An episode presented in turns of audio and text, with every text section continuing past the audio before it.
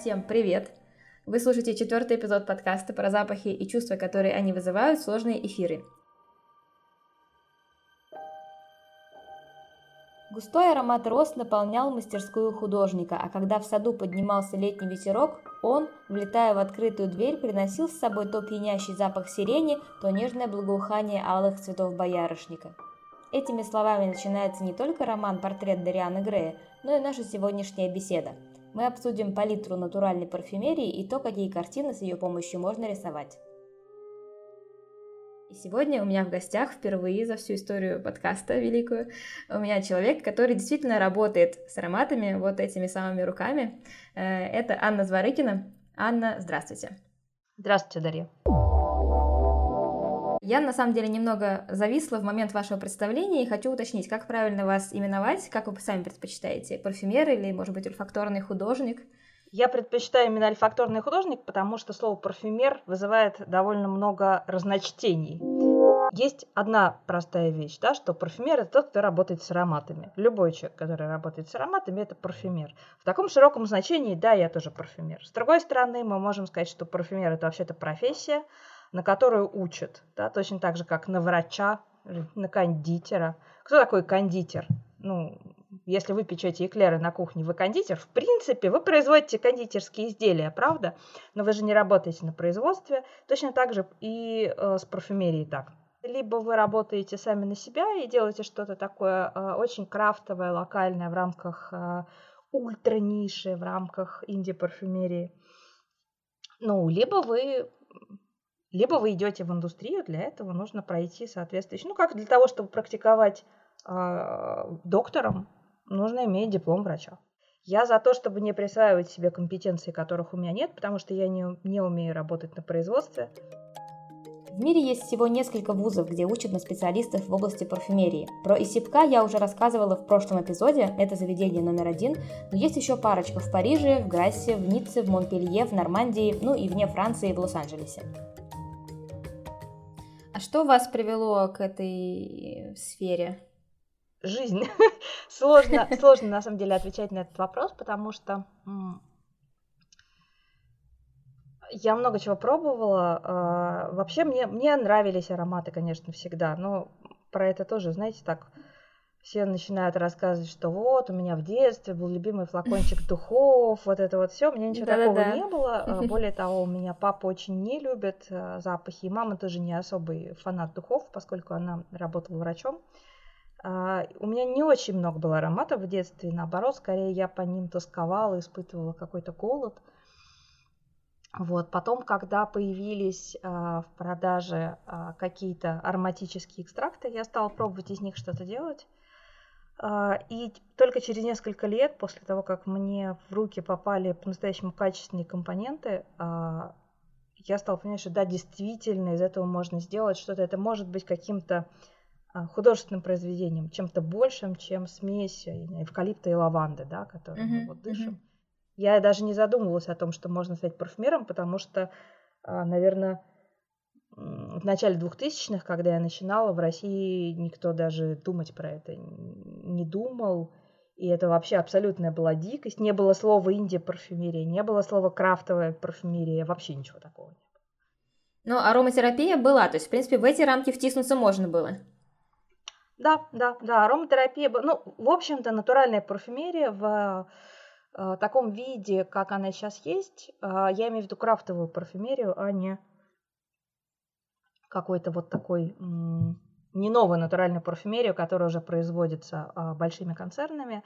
А, вот эта микронатуральная парфюмерия, ее придумала Мэнди Афтель. Она вывела ее в 2001 году в своей вот книге, которая была полностью посвящена а, композициям, которые можно сделать из натуральных ароматических веществ. До этого, конечно, в ароматерапевтических книгах, начиная с 70-х годов, а, были там такие маленькие разделы, типа, а еще вы можете сделать духи а, смешайте три капли нероли, четыре капли розы и две капли пачули, и вот вам будут духи. То есть вот, вот, вот такая вот была история. Но как самостоятельное направление, конечно, это начало 2000-х, это Америка. Теперь это, ну, как-то так уже распространилось довольно широко, на мой взгляд. А вы суммарно, получаете, сколько лет этим занимаетесь? Ну, получается, что около 20 где-то. И какое-то есть развитие сферы, ну вот как бы обрастаете вы какой-то, может быть, тусовкой или какой-то, может быть, э, может появляются какие-то дискуссионные площадки со временем, или все равно это такой инди-инди путь? А понимаете, есть большая разница между инди-путь, э, идешь ты совсем один, и вообще никого нет вокруг, и никто не, не то, что не делает такое же свое, а даже и не знает, что такое бывает. А сейчас, пожалуйста, про, так сказать, так называемую российскую инди-парфюмерию пишет Vogue, пишет Forbes, кто только не пишет, да, э, большой, большая, большая разница. С дискуссионными площадками тут э, это довольно больной вопрос, по-моему, для, особенно для российской почвы, потому что, с одной стороны, есть, конечно, сообщество парфюмеров-самоучек, людей, которые вот этим всем увлекаются. Но, на мой взгляд, а, дискуссии там в основном про а, то, как все это продавать, да, а, как это сделать доступным, как это про маркетинг, про брендирование, про что, то есть не про художественный метод, а про то, как это донести, принести людям и получить там какую-то прибыль. Эм, ну, а вот возвращаясь к дискуссиям, тот факт, что, ну, по крайней мере, по моим наблюдениям, блогеры, которые занимаются парфюмерной критикой и какие-то люди, которые пишут о духах свои, может быть, личные впечатления подчас, но часто, мне кажется, такая проскальзывает мысль, что вот никакой парфюмерии вообще в России нет, вообще забудьте, это все как бы так, э, такое все детский сад. Обижает ли вас это, или к этому уже как-то по-другому начинаешь относиться, или, ну, есть ли вот диалог вот с людьми, которые критикуют или нет? А, да, есть, конечно. Иногда он довольно плодотворный. А, и ну, сложно обвинить а, людей, которые пишут про Шанель, да, а, что они там не пишут про какую-нибудь микромарку а, или про что-нибудь. Дело в том, что еще Никто не любит читать про микромарки. А многие блогеры говорят, что я бы очень хотел писать про маленькие а, инди-марки, я бы хотел поддерживать всякие локал производства. Ну, вы знаете, что это такой большой тренд в последнее время. Говорит, но проблема в том, что каждый раз, когда я про что-то такое пишу, у меня падает количество читателей. Поэтому, увы, ну что же я, я, конечно, хочу, но кто, что может дать блогеру маленькая марка и что может дать блогеру Estee Lauder? И в смысле охвата, и в смысле а, дискуссии, и в смысле известного, неизвестного. Потому что блогерам же тоже хочется что-то обсудить. Ну, ты здорово, конечно, что ты написал про это, но, во-первых, я не знаю, чем это пахнет. Во-вторых, ну где это? А что, в Литуале нету, что ли? Ну, тогда я пошел. Опять ты про какую-то ерунду пишешь. То есть есть, есть такая проблема. Есть а, проблема, что действительно относится, как говорят, парфюмерии нет – ну, для них нет, значит нет. Тут, по-моему, э, опять же, место, место для а, обид э, какое-то странное. Почему, почему я должна убеждать кого-то, что я существую? Ну, я же знаю, что я существую. Если парфюмерия как индустрия, это уже другой вопрос, и в России ее действительно нет. Потому что, если мы говорим про индустрию, про производство, да, то есть не про маленькие локальные марки с очень маленьким количеством а, флаконов в год, грубо говоря. Да? То есть мы там выпускаем тысячу флаконов, но это ерунда. И можно это делать действительно в домашней мастерской, условно говоря. Если мы говорим про какие-то более приличные запуски, то, конечно, нужна э, фабрика, нужно, нужно производство. Все это довольно э, сильно регламентировано с помощью законов, акцизов и всего такого прочего. Поэтому, если мы хотим а, индустрию, нужно идти в индустрию. В России этого нет. У нас есть, правда, производство отдушек для косметики. А концентрат, то, что называется компаунд, он весь, конечно, делается за пределами России. У нас просто а, нет фабрик, которые это делают. У нас есть производство некоторых видов а, сырья, угу. Но э, очень, очень мало, то есть у нас делают, даже если у нас там несколько десятков вещей производят, там эфирное масло лаванды, условно говоря, да, кориандр у нас делают, там пихту, э, что-то подобное, ну, из этого ничего не слепишь, то есть из этого даже я ничего не могу слепить, не, не говоря уже про что-то более серьезное. Окей. Вот мы 10 раз уже упомянули словосочетание натуральной парфюмерии. Мне кажется, пришло время его объяснить для людей. Э, что такое натуральная парфюмерия? Какая бывает еще? Говорят, что бывает синтетическая. И что же это такое тогда? Да, наконец, о чем же мы все говорим? Давайте вообще издалека начнем. Духи, парфюмерная вода, туалетная вода, любой парфюмерный продукт, он состоит из э, частей Первая часть – это растворитель. Это может быть масло, это может быть э, дипропиленгликоль, это может быть спирт, это может быть а, еще какой-нибудь сложный состав, потому что сейчас появляются формы а, мистов, а, смесь спирта и воды, разное, растворитель, не, нечто, что растворяет ароматические вещества. И вторая часть – это, собственно, а, душистая часть, ароматическая часть, ее называют компаунд. Это смесь душистых веществ разного, любого происхождения. А, и смешав это, мы получим некоторый парфюмерный продукт. Ну, условно говоря, да, если мы... А можем сказать, что если мы смешаем а, воду, воду, соль и свеклу и получим борщ, то, ну, пример, при, примерно вот так вот. Ароматические душистые вещества, они могут быть разного происхождения. Мы можем их извлечь а, методами некоторыми из растений, почистить различным образом, фракционировать, выделить из выделенного еще что-нибудь более, какую-нибудь более узкую фракцию, неважно. И можем синтезировать их а, деново из чего-нибудь, например, из лигнина или из а, отходов производства цитрусовых, из нефти. Ну, химический синтез, он, в общем, уже не знает границ. И сейчас даже появляются как это сейчас уже называется, вещества натурального происхождения, которые производятся с помощью генно-инженерных методов э, биотехнология. То есть мы берем генно-инженерные дрожжи, что-нибудь в них наливаем, они что-то там делают, и мы получаем душистое вещество. Натурального оно происхождения, конечно, натурального, да, мы, и нам его сделали дрожжи, которые мы специально для этого сделали. Давайте так скажем, то, что Мэнди Автор в 2001 году назвал натуральной парфюмерией, это парфюмерия, которая э, состоит из любого носителя. Это может быть, как я уже сказала, спирт, масло, воск, если мы говорим про твердые духи. И э, растительные и животные вещества, взятые в неизменном виде. Это важно. Какие бывают натуральные ароматические экстракты? Эфирное масло, абсолют, конкрет, э, СО2 экстракт. Мы, мы можем эфирное масло получить несколькими разными способами. Например, отжать из цитрусовых.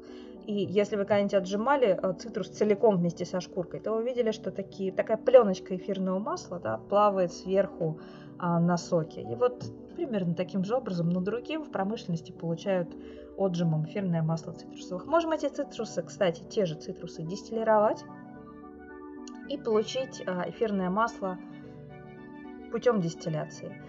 Или можно даже, кстати, те же цитрусы погрузить в гексан и получить абсолют. То есть с помощью разных технологий и разных растворителей мы получаем немножко разный набор ароматических молекул, которые мы некоторым а, образом вытаскиваем из природного объекта, из какого-то растения. Поскольку животные компоненты сейчас практически не применяются, их применяют только совсем такие локальные локальные крафтеры, а животные компоненты в основном это либо тинктура, либо какие-нибудь тоже крафтовые абсолюты, но это редко довольно бывает. Раньше в создании парфюмерии действительно были задействованы животные. Киты давали амбру, о чем вы можете помнить, если читали Моби Дика, бобры – касториум, окошко цвета – цибетин.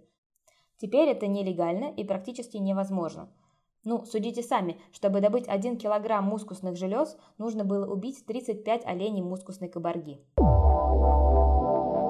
Насколько необычный нос может отличить э, по запаху или там по, не знаю, текстуре запаха, плотности uh-huh. запаха, например, абсолют розы от эфирного масла розы? Насколько это разные запахи на самом деле? Это сильно, ну, это сильно разные запахи. Я думаю, что любой человек практически отличит, э, потому что у них действительно разная разная плотность, а, разная яркость, просто разный характер. То есть а, эфирное масло розы пахнет одним образом, абсолют пахнет другим образом. И ничто из этого не пахнет как роза. Uh, ну, это так, так любят говорить uh, адепты синтетической парфюмерии, которые говорят, что, боже, эфирная роза пахнет так ужасно, эфирное масло розы, что это же ужас, она не похожа на розу, оно хорошее эфирное масло розы похоже на розу, вот, я бы сказала, и вполне даже похожи, но не идентичны, конечно. А, разные, разные грани запаха. Есть э, абсолюты эфирные масла чуть более сходные. Кстати, даже не вспомню. Наверное, кедр. Вот у кедра абсолюты эфирное масло пахнут э, похоже. То есть, э, если вы 4-5 раз их понюхаете оба, вы уже отличите, но в первый раз и неподготовленный человек, может быть, их испутает. Но что касается цветов и многих других групп, они, конечно, пахнут по-разному. Бывает еще то, что сейчас а, в некоторых уже производствах называют натуральной парфюмерией, а, бывают продукты натурального происхождения. То есть мы берем масло лимона, например, и извлекаем из него одну наиболее ярко пахнущую молекулу. Это будет молекула натурального происхождения, она же лимонен. Или не из э, эфирного масла лимона ее вытаскиваем, а откуда-нибудь еще. Ну, тоже из какого-нибудь природного источника. Это будет изолированная молекула.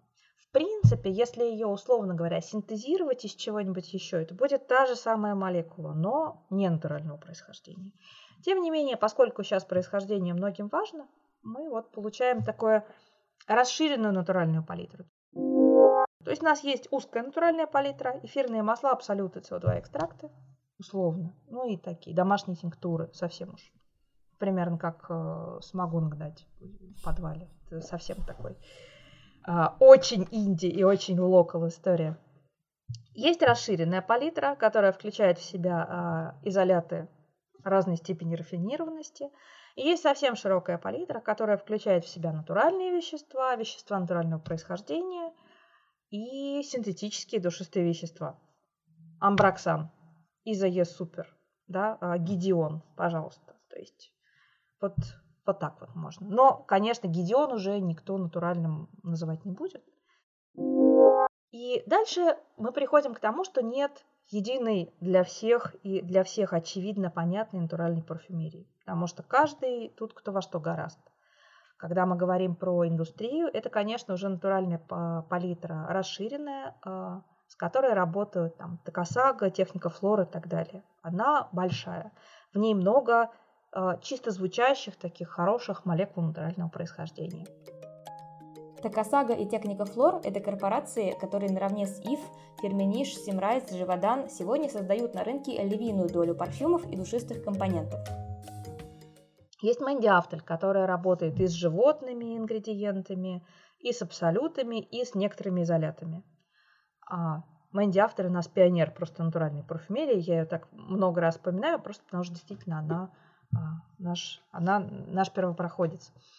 А, есть другие авторы, которые работают с другим набором. Тут кто во что гораст, и обычно надо просто идти на а, страницу, там, грубо говоря, автора и смотреть, что он подразумевает под натуральной парфюмерией. А вот вы э, сказали, что Мэнди Афсель такой, да, действительно, пионер натуральной парфюмерии. И тогда, ну, логичный вопрос, а разве вот вся та парфюмерия, которую там делали, не знаю, жрецы в Древнем Египте, она разве не была натуральной? Или в чем терминологическая ну, конечно, да, вся-вся парфюмерия была натуральной, но это как, да, мы с вами разговариваем прозой, просто об этом не знаем до сих пор, пока кто-то не заговорит стихами. До конца XIX века а, практически вся парфюмерия была натуральной. И заметим себе, да, от нее не так много осталось. В конце XIX века вышел первый аромат, который содержал а, кумарин. Уильям Перкин в 1868 году синтезировал кумарин из бобов тонко. Собственно, кумарин происходит от французского слова кумару – бобы тонко. Это был поворотный момент в истории парфюмерии, и уже в 1882 году вокруг этого компонента была построена парфюмерная композиция «Фужер Рояль», которая перевернула технологии производства и породила не просто семейство так называемых фужерных ароматов, но и всю синтетическую парфюмерию.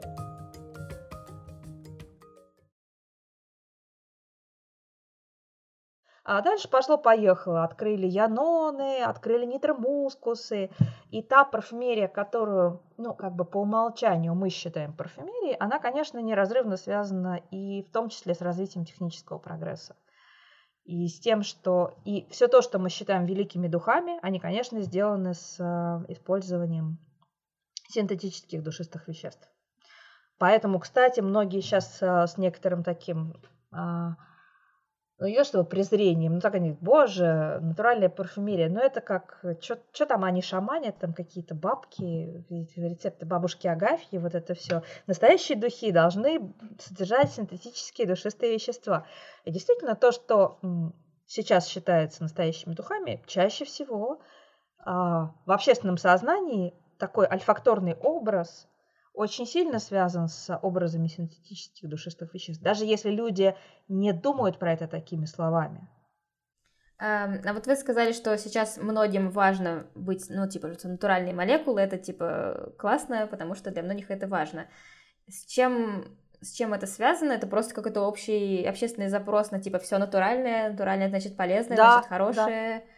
Да, угу. конечно, да, э, натуральное, полезное, хорошее, э, безопасное. Есть еще э, такая вещь, как химофобия, да, то есть э, то от чего у меня, честно говоря, иногда волосы а, шевелятся на голове, потому что они говорят, боже, это же, там же химия, как ты это можешь использовать, боже, да, да, все в мире химия, все в мире физика, да, а, все состоит из молекул, а даже натуральные ароматические экстракты, они тоже состоят из молекул. В общем, куда ни плюнь, везде молекулы, понимаете? И нет ничего, кроме них, в некотором смысле. Поэтому есть такое, что люди хотят экологичного. Это вообще большой-большой современный тренд, да, запрос на э, органическое, на натуральное. Производство стремится соответствовать рынку и создавать какие-то вещи, про которые можно написать, что да, это вот у нас э, био, натуральная молекула натурального происхождения. Тут же еще вроде как проблема в том, что люди когда они говорят, что это ро, био, органик, вот это все, они имеют в виду, что это здоровое, что типа, что типа это безопасное, но при этом это же не совсем так, если я правильно понимаю, потому что натуральные ингредиенты могут быть гораздо большими аллергенами, чем вся синтетика вместе взятая. Да, да, правда. Э, я бы не сказала про всю вместе взятую, это же такой всегда надо лучше уточнить, да, когда мы делаем такие сильные обобщения, но в общем и целом, конечно, натуральные ароматические вещества, а, они аллергенны. Ну, то есть могут быть аллергенны, могут быть нет, но среди них довольно приличное количество аллергенов, а, и пользуясь натуральными духами, особенно если человек аллергик, конечно, всегда нужно проверять, насколько, а, насколько он на это будет реагировать, не будет реагировать. Может, это будет не аллергия, реакция сенситивизации, да, то есть там может быть покраснение или что-нибудь такое. А какие еще предрассудки, вот, может быть, вы вспомните, бытуют на тему натуральной versus синтетической парфюмерии? Основное это, конечно, а, такая, значит, э, польза и гипоаллергенность этого права. Наверное, следующее еще не, как это, оба хуже, не знаю, что, что даже выбрать. А, что натуральные вещества, конечно же, они очень стойкие, потому что все мы знаем, что Клеопатра пахла тысячелетиями. Вот все мы знаем, да. А, что натуральные вещества очень стойкие, какие-то очень, очень хорошо пахнут. Опять же, люди, которые в слепом тесте э, натуральный ароматический экстракт обзовут страшными какими-то словами, тут же будут на форуме писать, что в формуле мало натуральных ингредиентов, поэтому она так бедно звучит.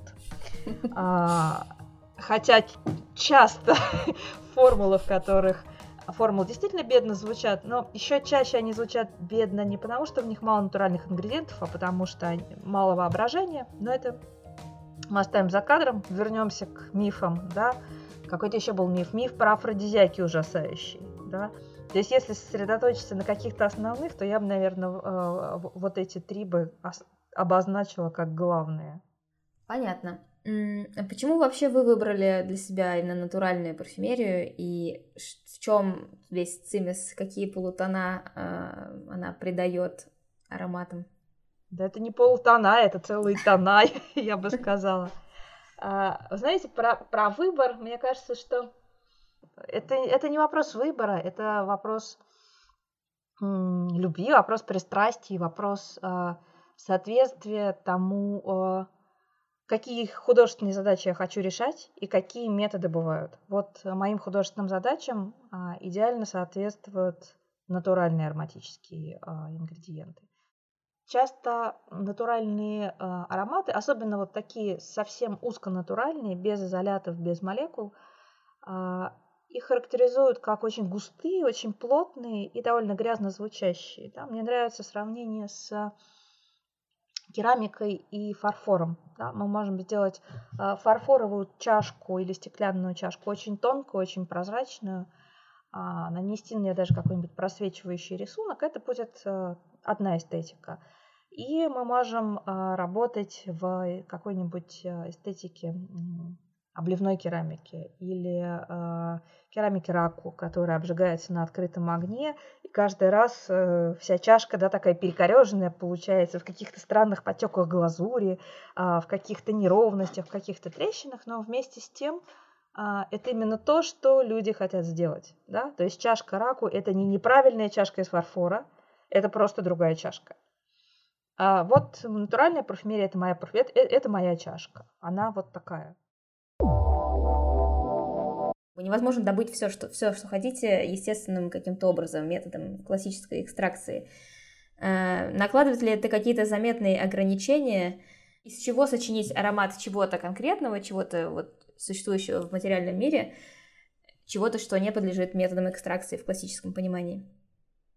А, очень, очень много, опять же, говорят про ограничения палитры натуральных а, ингредиентов, но ну, ну да, если мы пытаемся сочинить музыку для а, скрипичного квартета, да, ну логично, что скрипка не может звучать как барабан. Она не может, она не может звучать как фортепиано. А, это ограничение, ну, конечно, в некотором роде, но елки, мы с самого начала пишем скрипичный квартет. А вообще эта история про воссоздать аромат чего-то из природы, а, мне этот подход вообще не близок, но если вы спрашиваете про технические вещи, да, это можно, я думаю, что это можно сделать, а, потому что, как мы уже с вами, да, э, упоминали, что э, запах розы не а, точно соответствует эфирному маслу розы. Или, например, бывает роза, которая пахнет почти как сирень.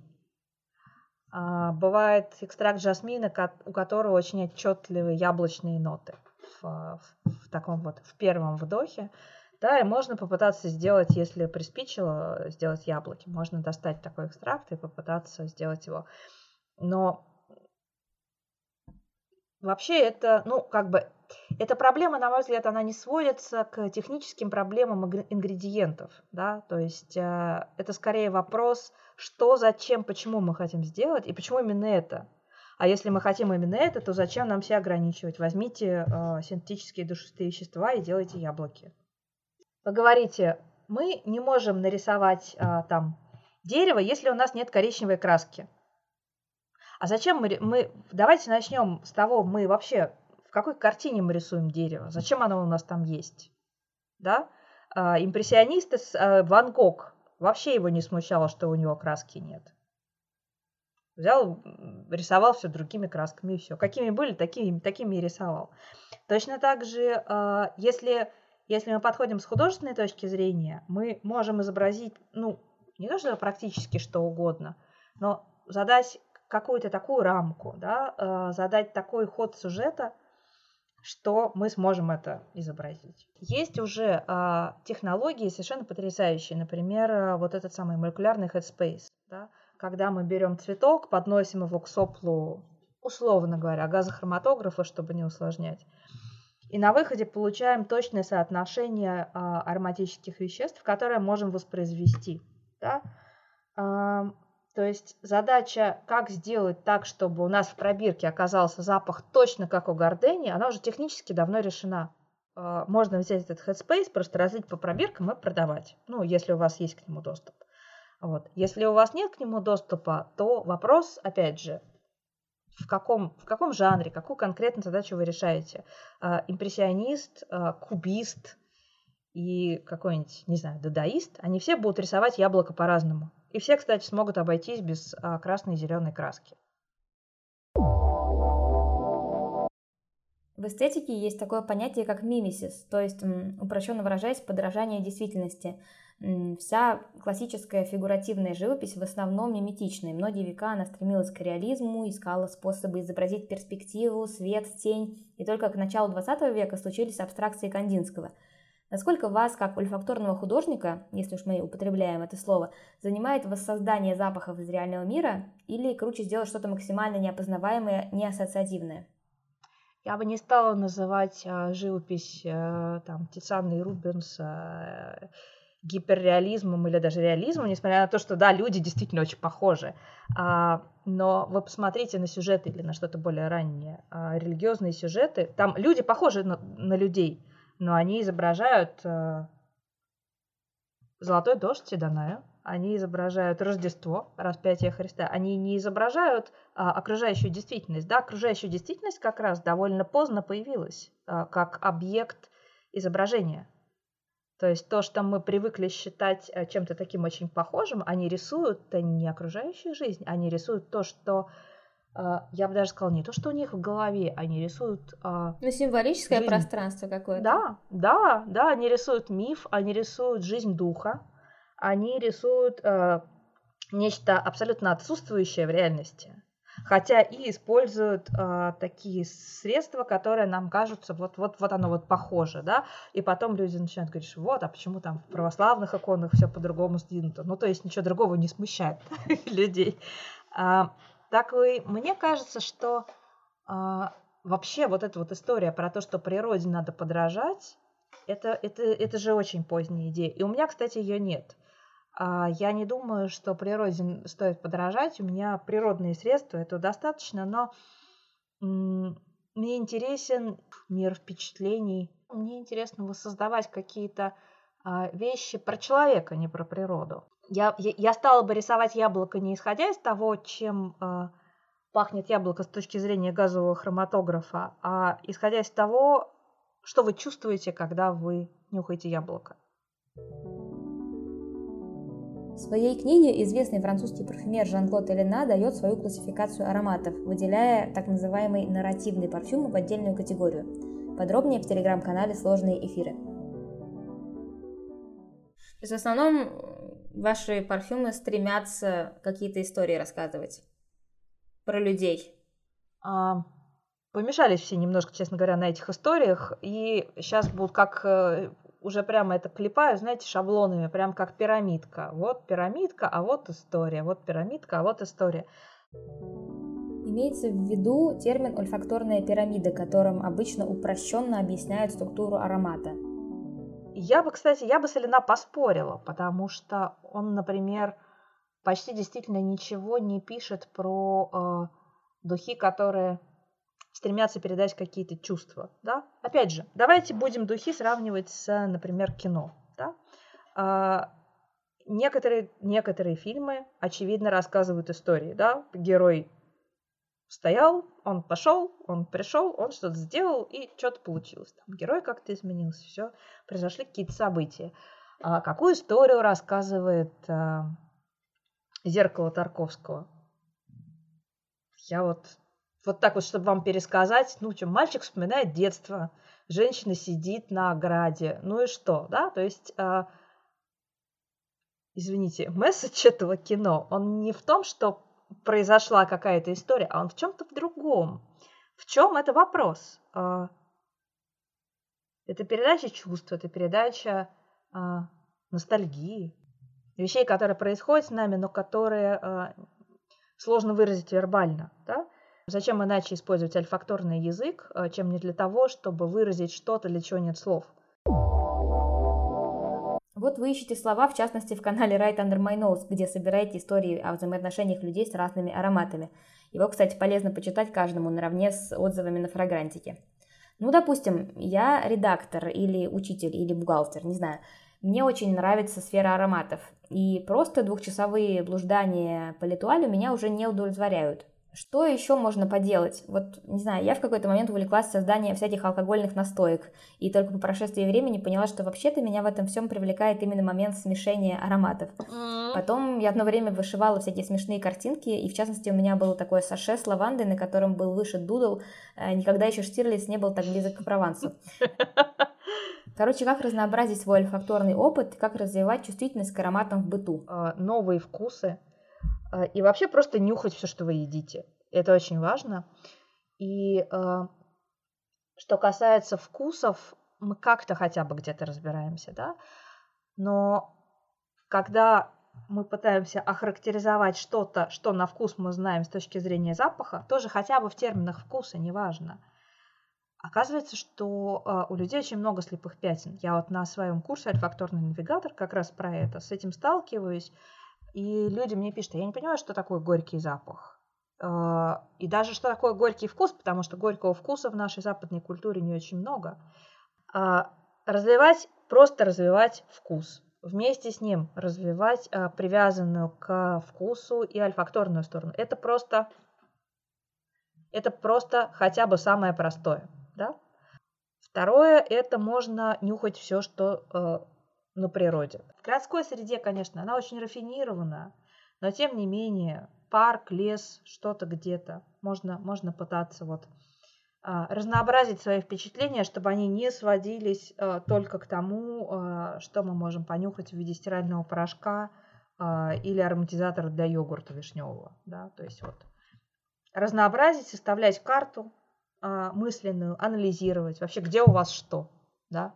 Но вообще надо читать про это и нюхать лучшие вещи. То есть, если вы говорите про какое-то условное самообразование или стремление к тому, чтобы, как вы говорили, развить собственный вкус или как-то лучше понять, вот чтобы лучше понять, надо читать людей, которые как-то это уже понимают.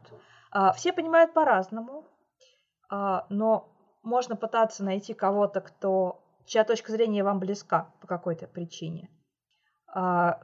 Нюхать то, что они рекомендуют, смотреть, как это вам, опять же, как-то связаться со своим телом, со своей головой и все-таки понимать, что, что радует, а что раздражает.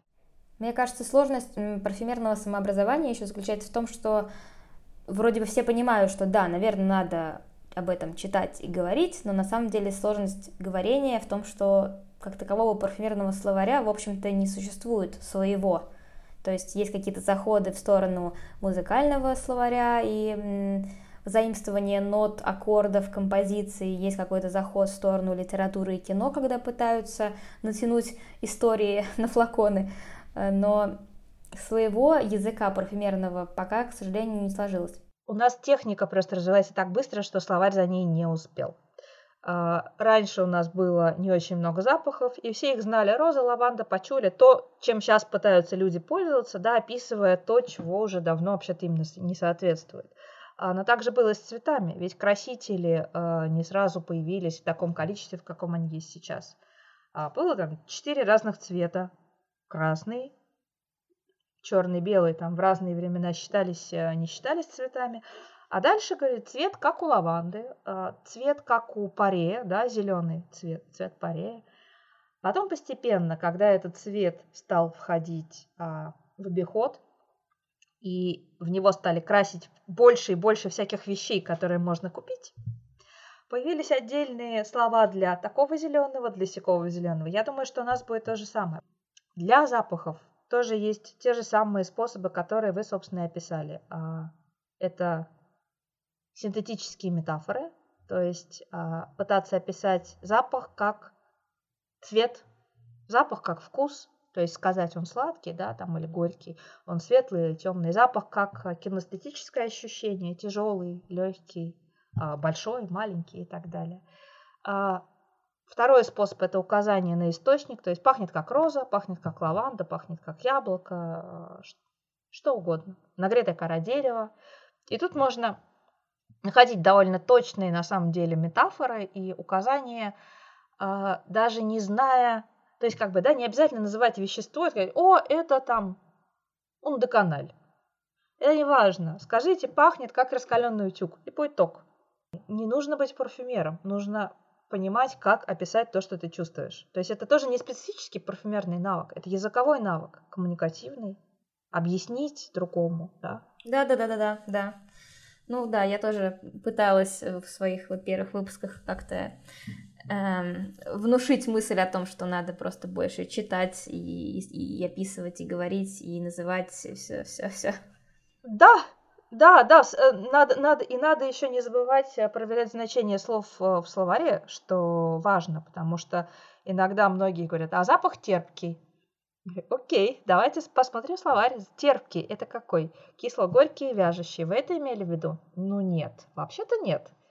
Мы часто будем использовать какие-то слова, которые просто первыми приходят в голову, но они не самые точные. И э, поиск точного слова – это довольно сложная задача. Это задача языковая, но она важная. И она важная в том числе для коррекции э, наших э, альфакторных чувств, потому что есть обратная связь между тем, назвали мы точно, и у нас, ну, как бы, да, встало на место это альфакторное ощущение.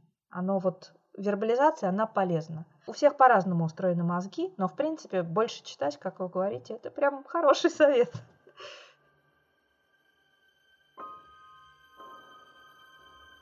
Он принялся изучать действия различных запахов, секреты изготовления ароматических веществ, перегонял благовонные масла, жег душистые смолы Востока, он приходил к заключению, что всякое душевное настроение человека связано с какими-то чувственными восприятиями, и задался целью открыть их истинные соотношения.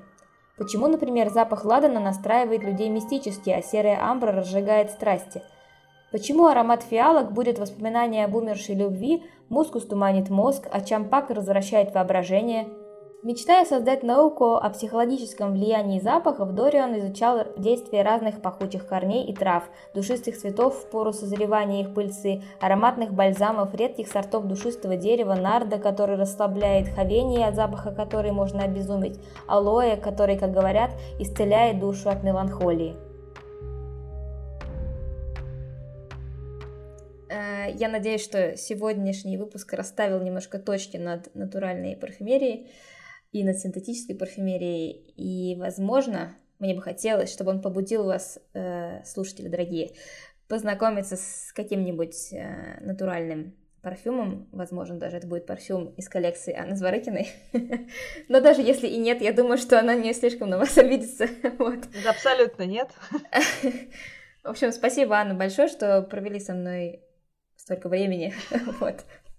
Приходите еще. Хорошо, Дарья, спасибо вам за приглашение, за, так сказать, э, возможность высказаться. Интересный разговор – это всегда большая ценность, э, диалог, да, развить какие-то свои мысли э, в случае. Буду рада в следующем встречам. Спасибо вам.